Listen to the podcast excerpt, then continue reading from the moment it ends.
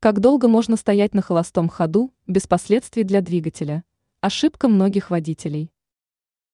Холостой ход – это важный режим для двигателя, который включается в случае необходимости поддержания ДВС включенным на нулевой скорости.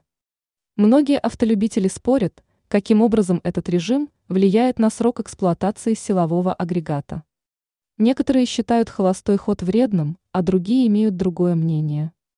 Давайте посмотрим, что по этому поводу говорит опытный моторист. Он говорит о том, что главной угрозой является не сама работа двигателя, а его неправильное обслуживание. Другими словами, многие водители достаточно часто не меняют масло и фильтры в соответствии с графиком пробега.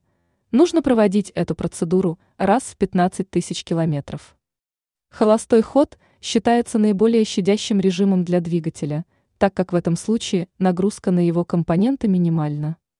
Подведем итог. Если вы часто стоите в пробках, то лучше чаще менять масло и ориентироваться на моточасы, а не на пробег авто.